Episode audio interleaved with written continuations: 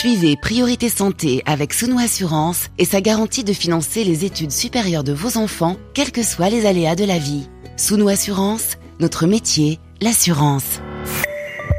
Priorité Santé pour nous les femmes. Notre santé d'abord. C'est notre priorité. Oui à la santé, non au tabou. Priorité santé, question de femmes. Caroline Paré.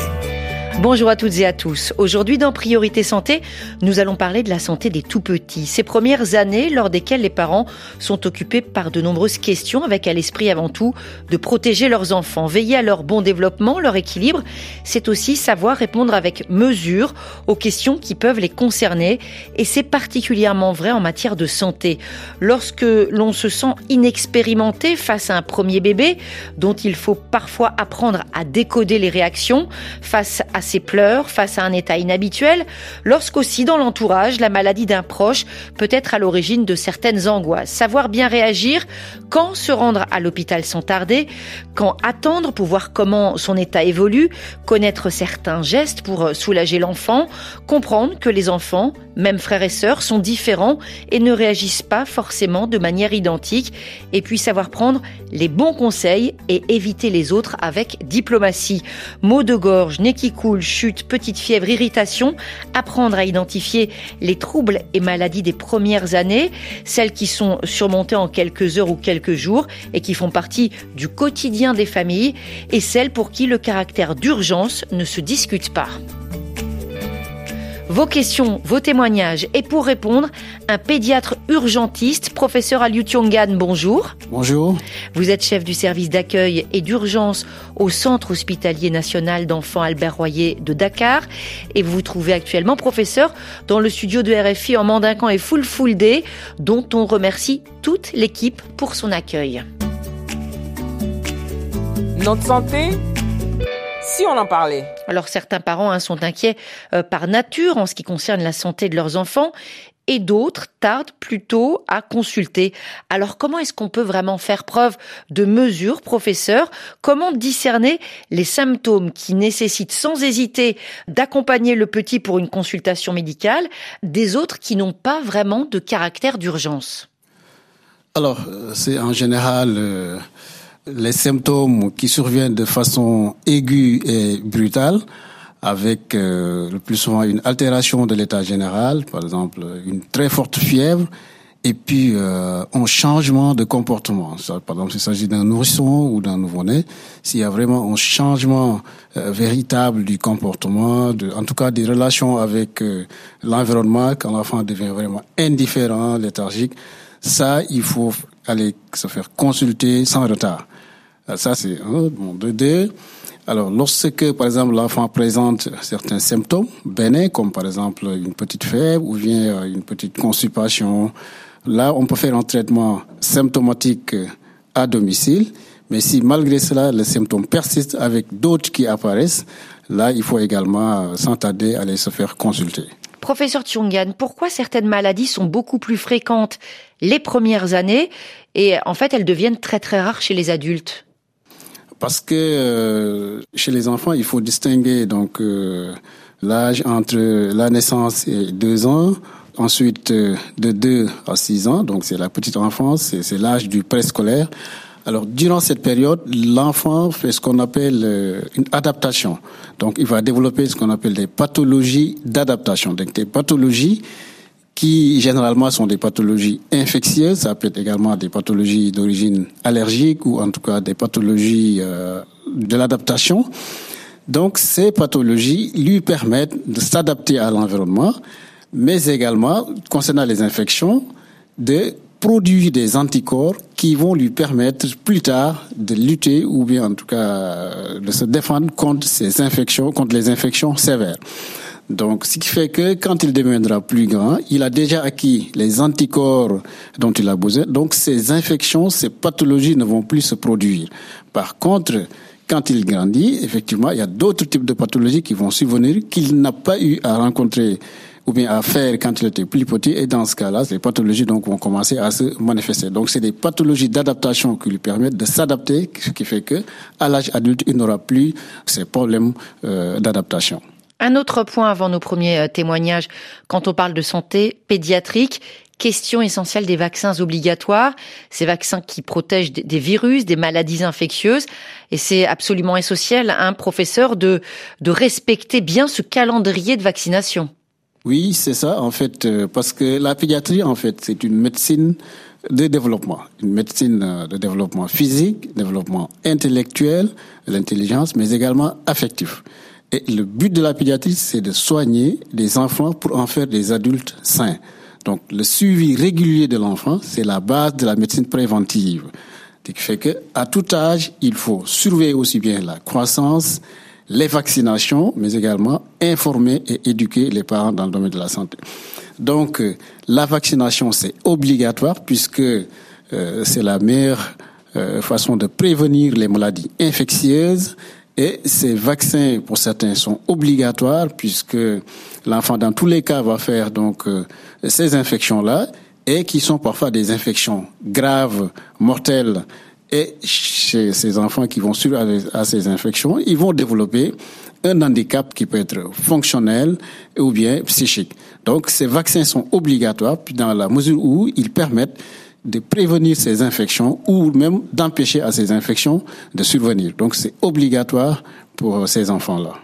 Alors, un autre point, évidemment, quand on s'occupe de tout petits enfants, souvent c'est dans un contexte familial, professeur, et il peut exister une forme de pression de l'entourage, on va dire la grand-mère, une tante, une belle-mère, qui conseille à la jeune maman, par exemple, de ne pas s'inquiéter. Comment est-ce qu'on peut faire quand, justement, on débute dans ce métier de maman, on pense qu'il fallait voir le médecin ou le pédiatre, et qu'autour de nous, on entend, t'inquiète pas, ça va passer, on en a vu d'autres. Ouais, c'est ça. Malheureusement, parfois, ça arrive euh, dans la maison. Euh, les grands-mères, les grands-pères sont parfois, et même parfois les tantes, les sœurs sont des se proclament médecins entre guillemets, donc ils font un peu de médecine traditionnelle, parfois même ils s'immiscent dans la médecine moderne. Mais en tout cas, ce qu'il faut faire, c'est que quand un enfant est symptomatique quand il présente des symptômes inhabituels avec un état général qui est altéré. Il enfant un comportement qui change complètement par rapport à, à ce qu'il était avant. Cet enfant-là, il faut aller recourir rapidement aux soins. Donc vous dites aux mamans, suivez votre instinct. C'est-à-dire, euh, il faut pas dire que voilà, euh, on m'a conseillé ceci ou cela, donc je vais essayer avant de partir. Non, il faut partir très tôt, parce que une maladie diagnostiquée tôt et traitée, le plus souvent, c'est la guérison. Alors, les complications sont l'apanage du retard diagnostique. Les enfants qu'on garde à la maison pendant deux, trois jours, alors qu'ils sont en train de développer la maladie, ces enfants-là, plus souvent, arrivent dans un état grave. Et pour éviter cela, il faut consulter très tôt. Maintenant, si vous avez un médecin traitant, un médecin de famille, un pédiatre, vous pouvez peut-être l'appeler si vous avez mhm. des difficultés pour se déplacer. Ça peut évidemment faciliter les choses et c'est vrai que euh, retard de prise en charge, on le souligne à chaque fois dans l'émission, hein, pour une maladie comme le palu, euh, c'est particulièrement dramatique. Tout de suite, c'est le moment de retrouver notre palabre au féminin.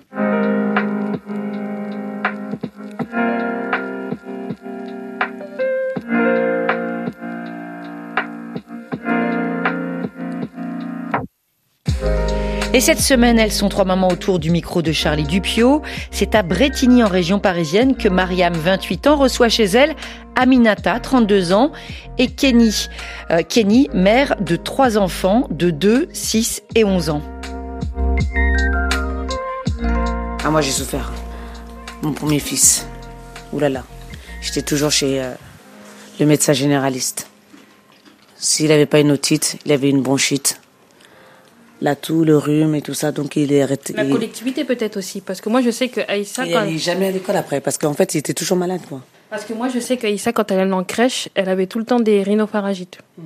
Tout le temps elle était enrhumée, elle avait de la toux, donc euh, après on m'a expliqué, bah, c'est la collectivité qui fait que certains enfants sont malades.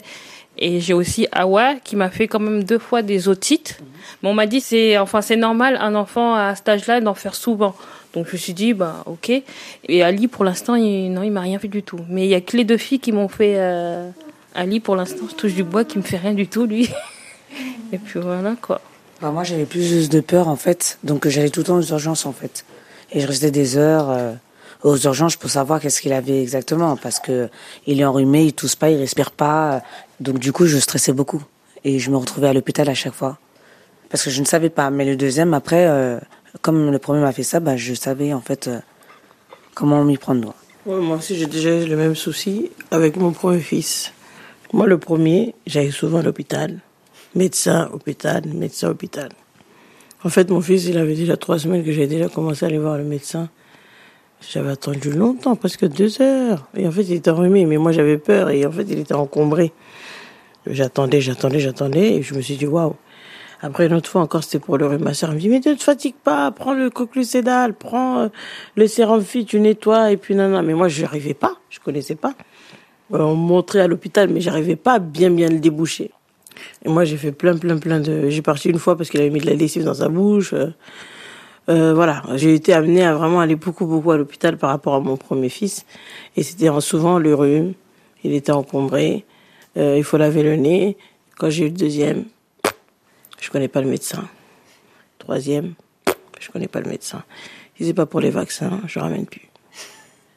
Parce que maintenant, cette fois-ci, je savais comment gérer. Moi, je suis devenue infirmière à la maison, je pense. Bah hein. Parce qu'avec le premier, que j'ai eu des expériences, dès qu'il y a un enfant qui est malade, bah, je ne vais même pas chez le médecin. Antibiotiques, de l'iprane, euh, sérum physiologique, euh, on a tout. Sans avoir le diplôme. Euh, avec nos enfants et nos maris, hein, tout le monde, hein, même avec la famille. Hein. Parce que à force de communiquer avec les vieilles, bah, ils donnent des bonnes astuces de grand-mère. Hein. Mm. Quand t'as mal à la gorge, citron miel. Euh, quand t'as une douleur, tu prends de l'eau chaude pour dégager ton nez. Il y a vraiment plein, plein, plein de trucs à faire que d'aller tout le temps chez le médecin pour aller demander un truc. Après, en général, on va pour les bilans santé, les prises de sang. Le médecin, je vais le voir pour les vaccins. C'est tout. moi, c'est très rare aussi, moi, que je veux consulter. Mais par contre, c'est important d'aller chez le médecin une fois par an ou tous les six mois pour faire au moins un bilan santé. Professeur Aliou Turgan, hein, pédiatre urgentiste, on vous retrouve dans les studios de RFI Dakar. Ces gestes de prévention, les soins euh, de base que les mamans apprennent année après année et enfant après enfant, mais on entend aussi parler de l'automédication, professeur. C'est vrai que la question est très importante, peut-être encore plus quand on a eu déjà plusieurs enfants et qu'on croit savoir. Je pense qu'il faut dire attention, ne pas aller piocher dans l'armoire à pharmacie et donner systématiquement des médicaments aux enfants. Oui, euh, malheureusement, les mamans qui ont un peu d'expérience, qui ont deux ou trois enfants, c'est ça la difficulté avec elles, c'est vraiment l'automédication, parce qu'ils ont eu l'habitude de fréquenter des médecins, des pédiatres, donc ils ont compris, ils ont eu à acheter des ordonnances, utiliser des médicaments.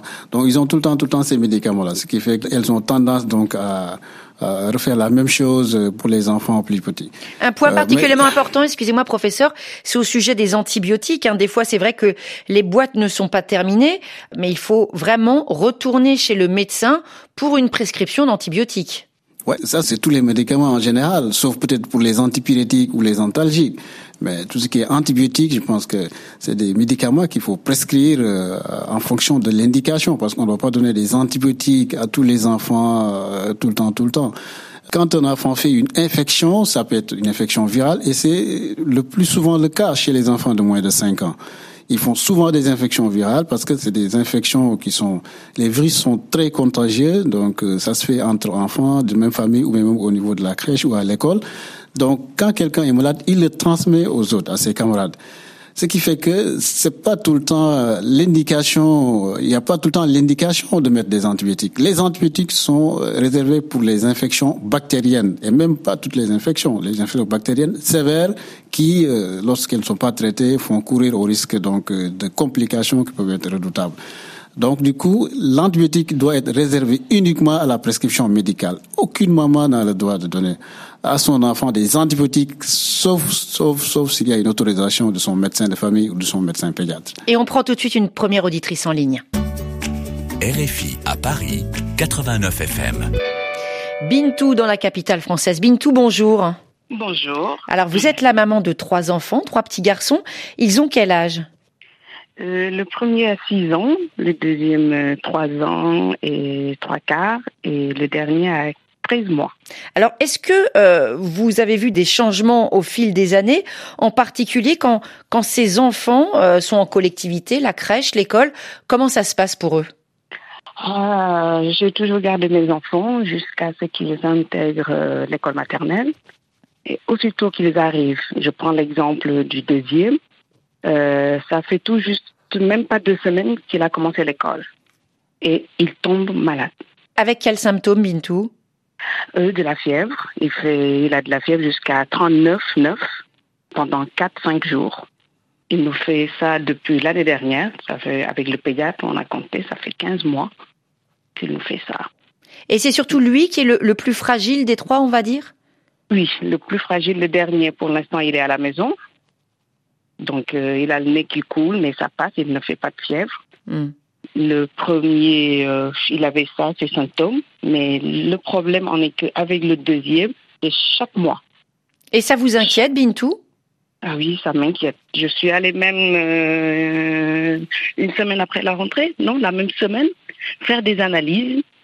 Et les analyses n'ont rien donné le 9, le 9 septembre, à part qu'il y a une augmentation des alpha-globulines. Des, des alpha-globulines. Mais pourquoi vous avez fait, finalement, je vous pose une question peut-être un petit peu bizarre, pourquoi vous faites passer des examens à votre fils alors peut-être qu'il n'a qu'un simple rhume? Non, parce que je sais pas. J'ai peur d'en parler, mais j'ai mon instinct de mère me dit qu'il y a quelque chose. Est-ce qu'un autre de vos enfants a eu des problèmes de santé? Oui, oui. L'aîné a eu euh, une, une pancréatite. Une pancréatite. Et depuis, vous êtes inquiète parce que, euh, justement, vous avez eu euh, des moments particulièrement difficiles avec l'aîné? Oui, tout à fait, tout à fait. Ils ont mis du temps. Il a fallu que je sois dure, même avec les médecins, pour qu'ils cherchent en profondeur. Hmm. Et finalement, euh, votre ténacité, votre insistance, ça a payé puisqu'on a bien pu soigner votre fils. Aujourd'hui, il n'a plus de séquelles de cette maladie. Non, non, il n'a plus de séquelles. Mais on peut dire que vous, vous n'êtes pas rassuré. Non, je ne suis pas rassurée avec le deuxième, malgré que le pédiatre me dit tout va bien, il grandit. Hmm. C'est un enfant, mais quand il a de la fièvre pendant cinq jours, c'est un enfant morne, Hmm. qui ne bouge plus, qui ne parle plus, qui ne mange pas. Professeur Aliou Tchongan, qu'est-ce que vous pouvez dire à Bintou? On entend une maman qui s'interroge sur la fragilité de son fils. Qu'est-ce que vous pouvez lui dire? Euh, les enfants sont différents dans la croissance, euh, dans la façon de faire les infections, etc., etc. Donc, il y a des enfants qui sont fragiles, certes, qui font souvent des infections, d'autres non. Mais ce qu'il faut savoir, c'est que ces infections-là constituent un mal nécessaire, parce que c'est ça qui leur permet donc de construire leur immunité et d'être beaucoup plus forts euh, pour se défendre ultérieurement. C'est vrai, lorsque l'enfant euh, fait souvent des infections de façon vraiment très très fréquente par rapport aux autres, et lorsqu'il s'agit d'infections sévères euh, qui se répètent, effectivement, dans ce cas-là, il faut se poser des questions pour voir est-ce qu'il n'a pas un problème d'immunité, ce qu'on appelle les déficits immunitaires. C'est des enfants qui n'ont pas suffisamment d'anticorps ou de cellules protectrices.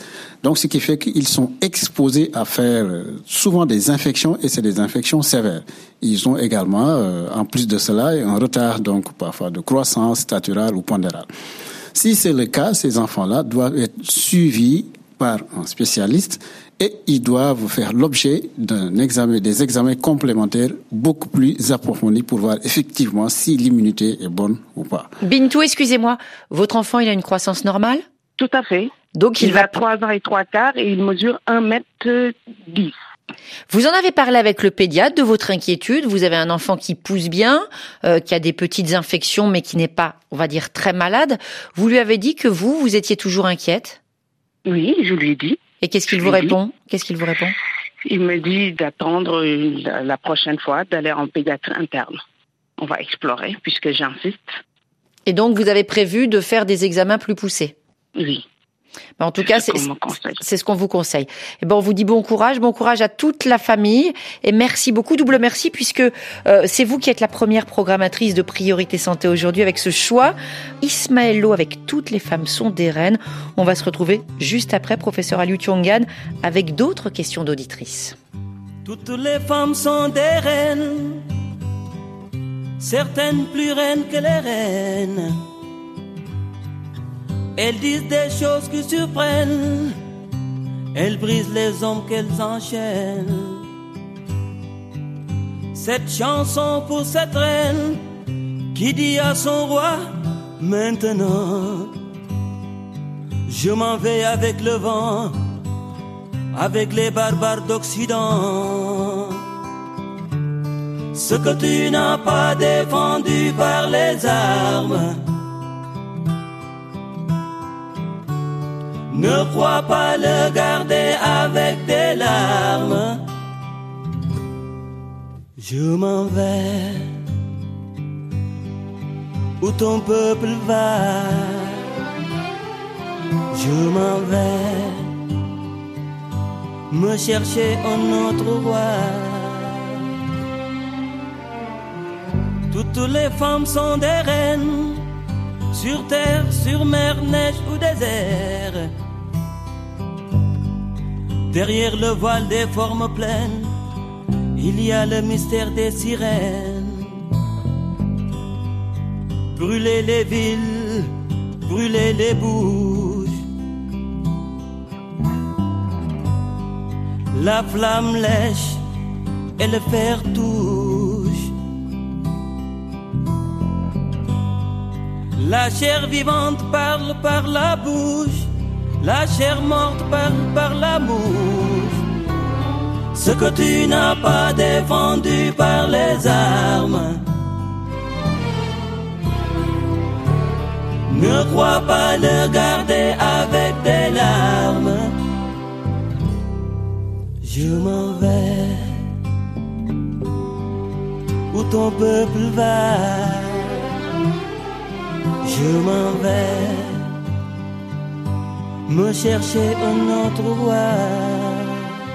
Priorité santé sur RFI. Aujourd'hui, nous parlons des maux de la petite enfance. Ces maladies des premières années, pas forcément graves, mais toujours source d'inquiétude pour les jeunes parents. Et toujours à Dakar, dans les studios en Mandincan et Full Full Day de RFI, notre invité, le professeur Aliou Tiongan, chef du service d'accueil et d'urgence au Centre hospitalier national d'enfants Albert Royer. Et on part sans plus tarder pour l'océan Indien. RFI à Moroni. 103 FM. L'archipel des Comores, c'est là que vous vous trouvez. Marie, bonjour. Bonjour Caroline. Alors, avant de poser vos questions à notre invité, un pédiatre urgentiste, Marie, vous êtes la maman d'une petite fille qui a quel âge? 13 mois. Alors, ce qui vous préoccupe en particulier, c'est la peau de votre bébé, c'est bien cela? Oui, elle a des problèmes de peau, exact. Elle a donc des problèmes de peau, cette petite. Comment se manifestent ces irritations? Décrivez-nous la situation. Euh, oui, en fait, elle a des irritations au niveau du front, du visage, des petites mains, les bras et ainsi que ses jambes, en fait. Et il y a des boutons rouges durs, en fait, qui sortent. Est-ce qu'elle a d'autres symptômes? On parle de la sphère ORL, c'est-à-dire par exemple des écoulements euh, du nez, des petits maux de gorge. Est-ce qu'il y a des choses comme ça? Oui, en fait, elle est souvent enrhumée et elle a souvent de la toux, mais ça me préoccupe pas vraiment parce que le climat ici est, trop changeant.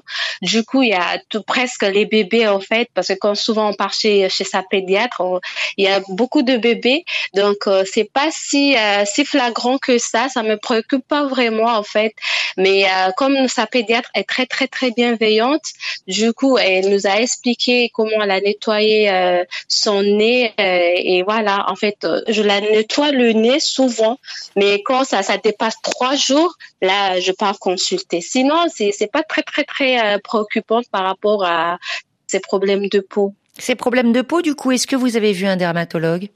Oui, en fait, avant, parce que ça a commencé très très tôt, à partir de ces trois mois, elle a commencé à avoir ses éruptions cutanées. Donc, euh, la pédiatre nous accompagnait, elle lui a prescrit un antihistaminique, si je mhm. me rappelle bien, mhm. et un gel, un gel de calamine et tout.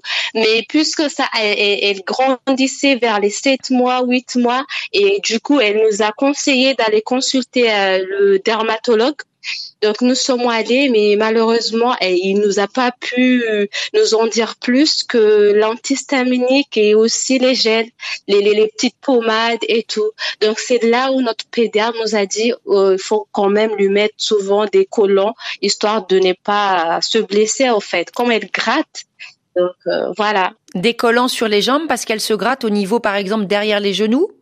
Oui, elle se gratte derrière les genoux, sur ses petits bras, le front, et il y a des boutons euh, rouges. Et, la crème, ça ne calme pas?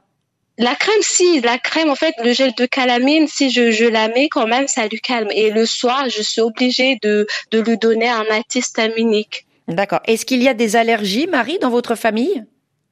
Personnellement, non, je suis pas allergique, euh, mais je suis souvent enrhumée en fait. Moi, je suis souvent enrhumée. Je ne sais pas si c'est une allergie ou pas.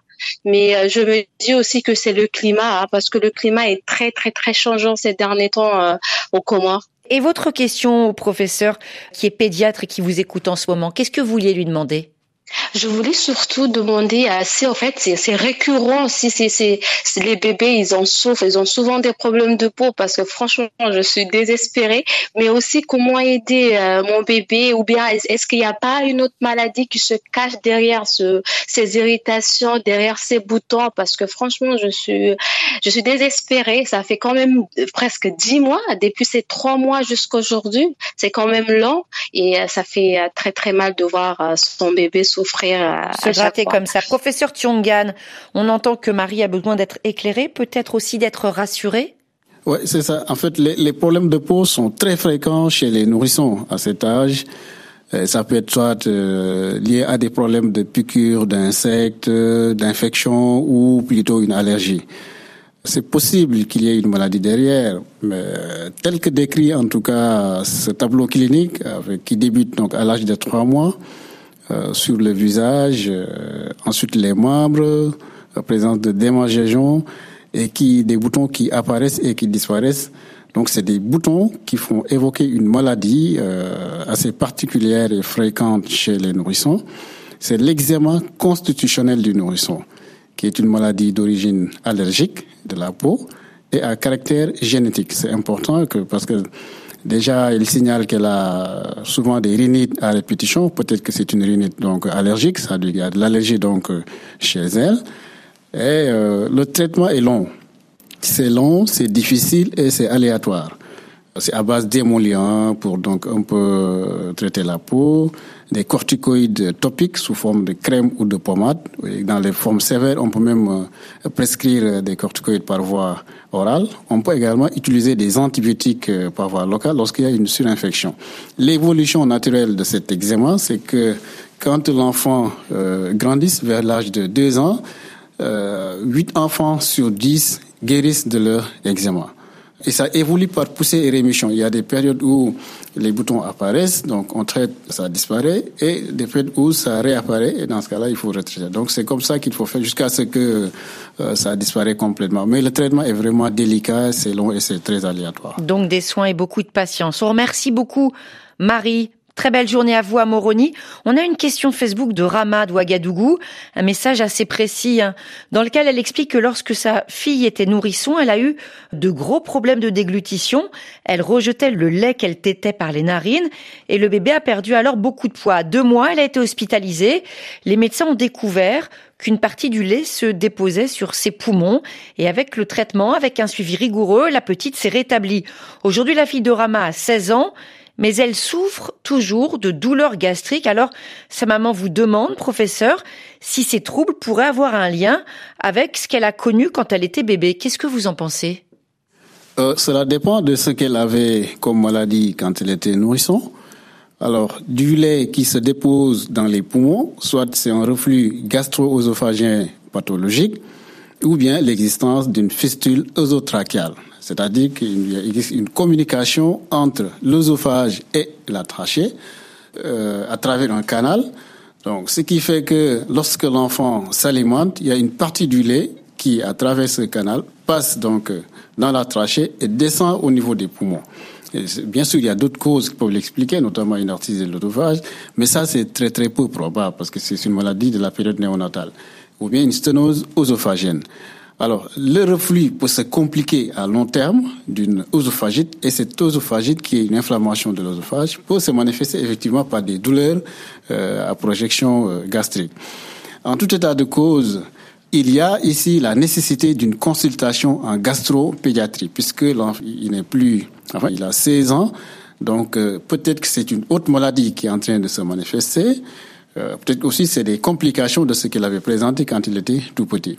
Et cette complication en gastropédiatrie lui permettra donc de faire euh, un bilan donc complet, par exemple une endoscopie digestive pour voir un peu l'état de l'œsophage et de l'estomac et éventuellement une échographie abdominale pour voir un peu s'il n'y a pas de problème malformatif ou autre au niveau de l'estomac ou en général du tube digestif. Donc votre conseil à Rama, c'est d'aller consulter un spécialiste euh, puisqu'elle est à Ouagadougou dans la capitale du Burkina Faso. Exactement. Une autre auditrice du Burkina Faso, c'est vous Jamila. Jamila, bonjour.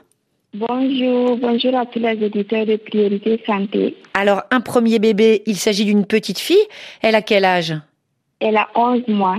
Et elle s'appelle comment? Adila. Alors, deux sujets qui concernent la santé des bébés vous intéressent.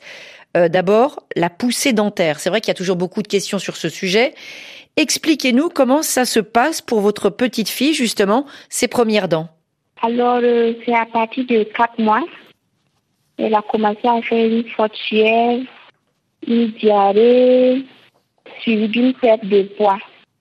Étant bébé, elle ne pouvait pas me parler, mais moi, je voyais qu'elle souffrait énormément. Alors, une fois à l'hôpital, on m'a prescrit des produits que je lui ai donnés. Et quelques temps après, c'est passé. Les premières dents ont apparu autour de 6-7 mois. Alors moi, j'aimerais savoir s'il y a des moyens pour prévenir cela afin d'éviter les fortes fièvres et les diarrhées parce qu'en tant que maman, c'est pas du tout facile de voir son bébé souffrir. Ça nous fait énormément mal. Mais tu te sens impuissante, tu peux rien faire. Et elle ne peut rien te dire. Hmm. Vous vous sentiez impuissante face à ce bébé qui avait l'air de tellement souffrir. On comprend bien, professeur Aliutiongan, cette maman Jamila qui veut soulager euh, sa petite fille, mais on va dire que euh, cette poussée dentaire, c'est un passage obligé. Ouais, c'est ça, c'est un passage obligé, d'autant que chaque enfant a ses particularités. Donc les enfants sont différents, il y a une grande variabilité interindividuelle. Euh, Il y en a qui font leur poussée sans symptômes, donc qui tolèrent bien euh, ces poussées dentaires. Il y a d'autres qui euh, voilà, euh, manifestent des symptômes tels qu'une petite fièvre, euh, des troubles digestifs avec baisse de l'appétit, une petite diarrhée banale qui dure deux, trois jours, et puis ça passe quoi. Donc au maximum, si l'enfant vraiment euh, se montre très inconfortable, on peut utiliser euh, au besoin euh, des calmants comme du paracétamol, suppositoire ou bien en sirop. On peut également appliquer au niveau local un gel apaisant qui permet de calmer la douleur. Mais c'est un passage obligé en tout cas. Et donner un anneau de dentition, vous voyez, un petit objet en plastique très propre, bien sûr, et très solide pour que le bébé le mordille.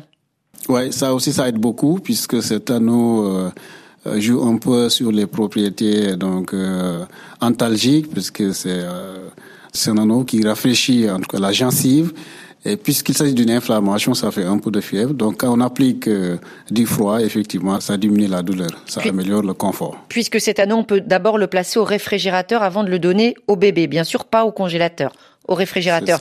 Jamila, vous avez un deuxième sujet de préoccupation, c'est l'érythème fessier, tout simplement les fesses rouges. Expliquez-nous pourquoi. Alors, euh, dès la naissance de ma princesse, j'ai acheté une pommade en pharmacie, l'oxyplastine. C'est une pommade que j'applique sur ses fesses avant de porter les couches. Mais autour de 8-9 mois, elle a eu un érythème fessier. J'ai alors essayé de traiter avec les plantes traditionnelles et c'est passé. Mais pour moi, appliquer euh, l'oxyplastine, euh, ça devrait empêcher l'apparition de l'érythème fessier. Alors moi, j'aimerais savoir quels sont les moyens de prévention. Aujourd'hui, vous lavez comment ce qu'on appelle le siège, les fesses de votre bébé quand elle se salit? Je nettoie avec une lingette. Avec une lingette que vous jetez ensuite?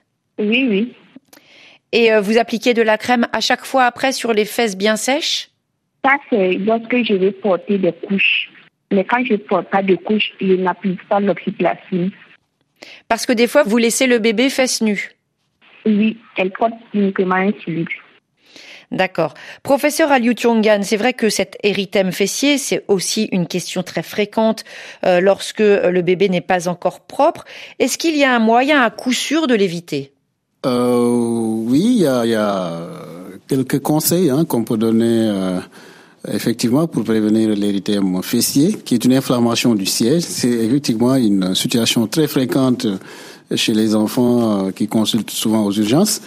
Donc, euh, il y a plusieurs facteurs qui peuvent euh, concourir à, la survenue de, ces, de cet érythème fessier, notamment quand les couches sont des couches euh, absorbantes, la macération également, l'humidité, mais surtout quand il y a des, des soins excessifs, répétés, qui euh, fragilisent la peau. Ça aussi, ça favorise la survenue de cet érythème fessier-là.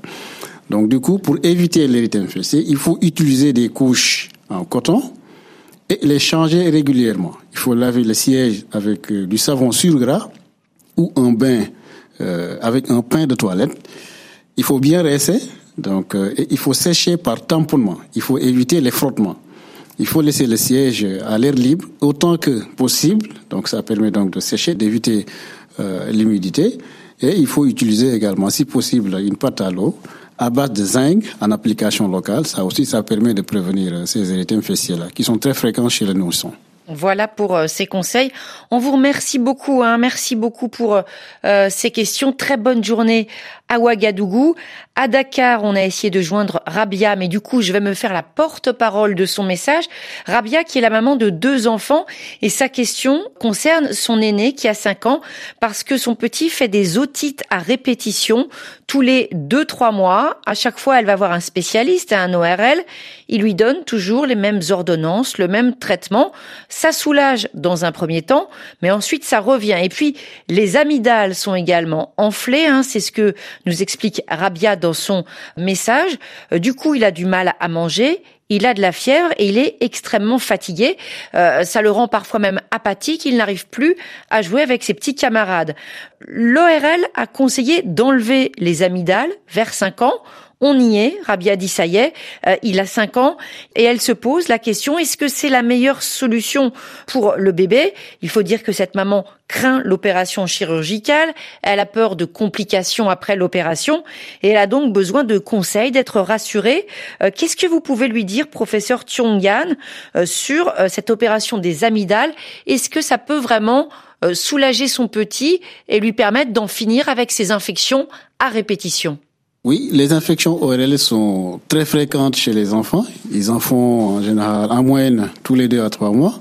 Donc, elles font partie des pathologies euh, dites d'adaptation. Donc, ça permet un peu de participer donc à la constitution de l'immunité. Effectivement, lorsqu'il y a une hypertrophie des amygdales, lorsque les amygdales donc augmentent de taille, cela va entraîner des angines à répétition et même des otites à répétition, soit par contiguïté euh, ou bien par défaut d'aération.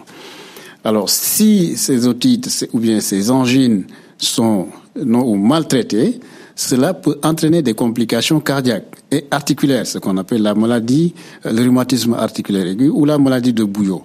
On dit que c'est une maladie qui lèche les articulations et qui mord le cœur. Alors, le traitement, euh, c'est d'abord un traitement médical, les antibiotiques, mais si euh, ces amygdales sont très hypertrophiées à tel point d'entraîner des angines à répétition, des otites moyennes euh, chroniques, le traitement devient un traitement chirurgical puisque on dit que à ce moment-là, il y a eu des complications. Donc c'est important d'opérer pour éviter justement ce risque à l'âge adulte, même en étant jeune adulte. Exactement. Même il y a eu d'autres complications, notamment l'apnée euh, obstructive du sommeil. Donc, c'est des enfants qui, en cours de sommeil, vont faire des apnées et à long terme, ils peuvent avoir même d'autres complications cardiaques. Alors, le traitement, c'est la chirurgie, c'est ce qu'on appelle euh, l'amygdalectomie, c'est-à-dire on enlève complètement les amygdales.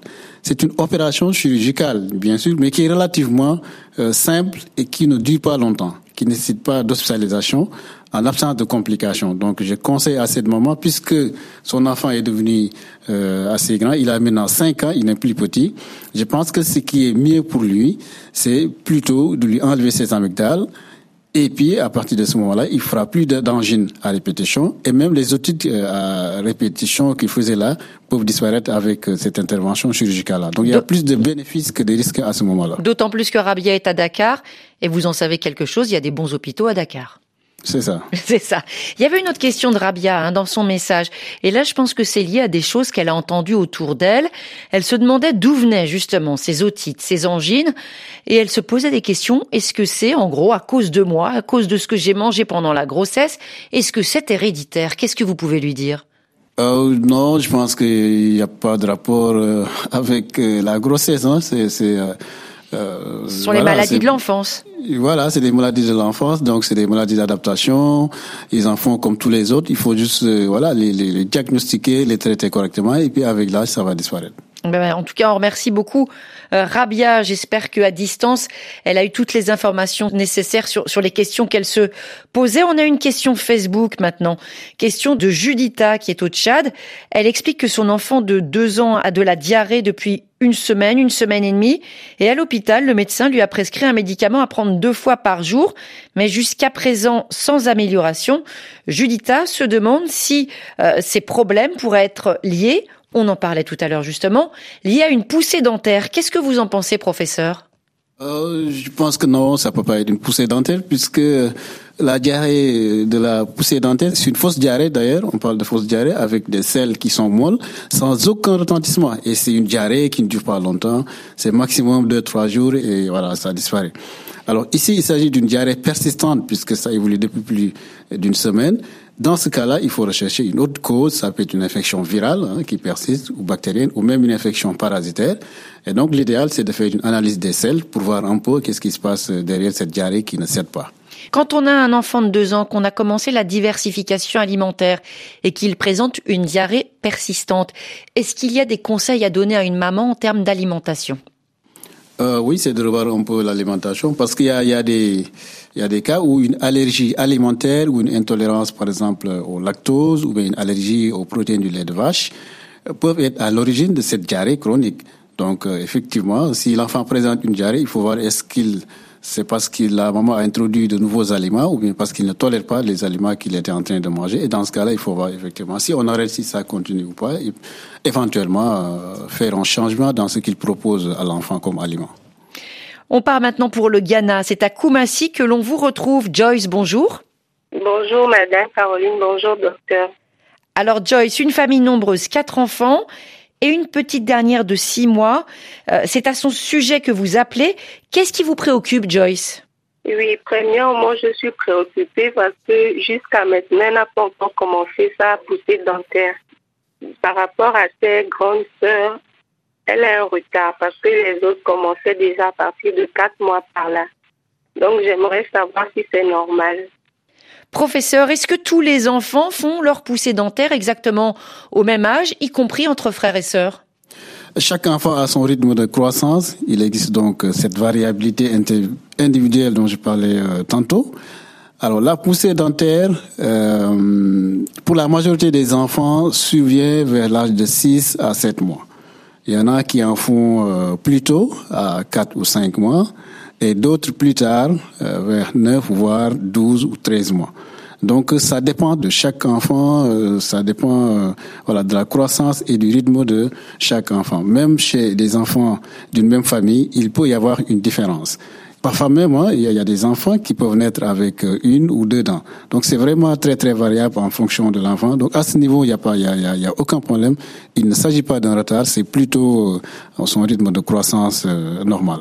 Alors ce qui vous inquiète aussi, Joyce, c'est que votre petite tousse depuis combien de temps? Oui, ça fait pratiquement plus de deux semaines qu'elle tousse. Et surtout, elle tousse quand elle pleure. Elle fait des petits hoquets quand elle pleure, quand elle reprend sa respiration? Non, il n'y a pas de OK. Donc c'est juste une toux au moment des pleurs? Oui. Et au moment du coucher, est-ce qu'elle tousse le soir? Oui, elle tousse aussi le soir. La nuit aussi. Pendant son sommeil, elle tousse. Vous l'avez montré à un médecin? Non, non, j'ai pas encore eu l'occasion d'aller. Et elle n'a pas de fièvre? Non, non, elle n'a pas de fièvre. Et quand elle mange, est-ce que vous avez l'impression qu'elle a du mal à déglutir, à avaler? J'imagine qu'à six mois, vous l'allaitez ou vous lui donnez le biberon? Oui, elle prend un peu de bouillie. Elle prend un peu de bouillie. Et quand elle avale, elle a l'air d'avoir mal? Non, non, elle avale normalement. Et donc, vous avez des questions à poser au professeur Aliou Tiongan euh, sur cette toux persistante, c'est ça? Oui, c'est ça. Qu'est-ce que vous pouvez répondre à, Joyce à ce sujet? Euh, c'est difficile de répondre. Je comprends bien, oui, parce qu'on ne peut pas savoir quand on ne voit pas le bébé exactement la nature de la toux, etc. Voilà, c'est ça. Mais euh, ça peut être peut-être une toux allergique, de l'allergie qui est en train de s'installer et qui fait souvent des bronchites ou des bronchiolites, ou bien quelques infections virales qui persistent et qui expliquent cette toux persistante. Dans tous les cas, je pense qu'une consultation en pédiatrie pourrait quand même aider, beaucoup aider en tout cas. Et une dernière question, Joyce. Vous avez aussi observé beaucoup de transpiration chez, votre petite fille? Elle transpire beaucoup au niveau du cuir chevelu. Donc j'aimerais savoir si elle a un problème ou c'est normal. Et quand elle transpire, vous vérifiez si elle a oui ou non de la fièvre? Oui, elle n'a pas de fièvre. Professeur euh, Tiongan, sur ce point, ce dernier point Ouais, c'est tout à fait normal hein, qu'il transpire de temps en temps, surtout quand il fait chaud, donc il euh, n'y a pas de souci à ce moment-là. Eh bien voilà, une maman rassurée, nous aussi. On vous remercie beaucoup, Joyce. Hein, c'est aussi avec votre choix musical que l'on va remercier, saluer notre invité. Merci beaucoup, professeur Tchongan, pour tous ces conseils aux mamans auditrices de l'émission. Je rappelle que vous êtes pédiatre urgentiste, chef du service d'accueil et d'urgence au Centre hospitalier national d'enfants Albert Royer de Dakar. Merci beaucoup de vous être rendu disponible pour notre émission et à bientôt. Merci, à bientôt. Et merci euh, pour votre choix, Joyce, euh, des voix d'enfants justement, celle de Kids United avec On écrit sur les murs. On écrit sur les murs le nom de ceux qu'on aime, des messages pour les jours à venir. On écrit sur les murs à l'encre de nos veines, on dessine tout ce que l'on voudrait dire. Partout autour de nous, il y a des signes d'espoir dans les regards. Donnons-leur écrit qu'un temps la nuit tout s'efface. Même leurs traces. On écrit sur les murs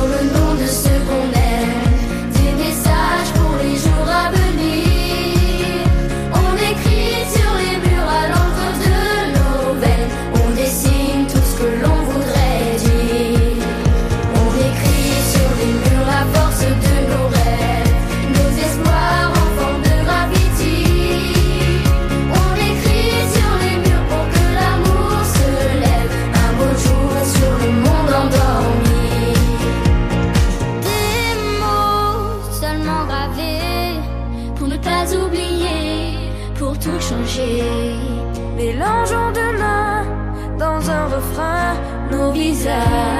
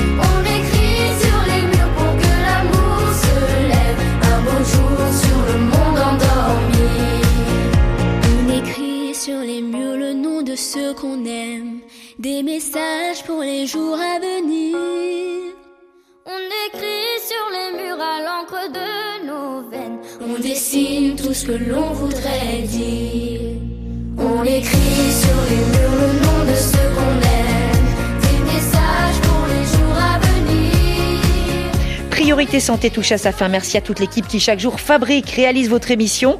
À Setou Samaké, Ophélie Lassen, Steven Elsley avec nous, Victor Hull, à Dakar, Saliou Diao et Cher Ahmadou Bamba Diop. Lundi dans Priorité Santé, nous parlerons de la contraception, méthode, dispositif, efficacité, effets secondaires, choisir une méthode adaptée. À lundi et d'ici là, portez-vous bien. Vous avez suivi Priorité Santé avec Sounou Assurance qui assure les études de vos enfants, quels que soient les aléas de la vie. Sounou Assurance, notre métier, l'assurance.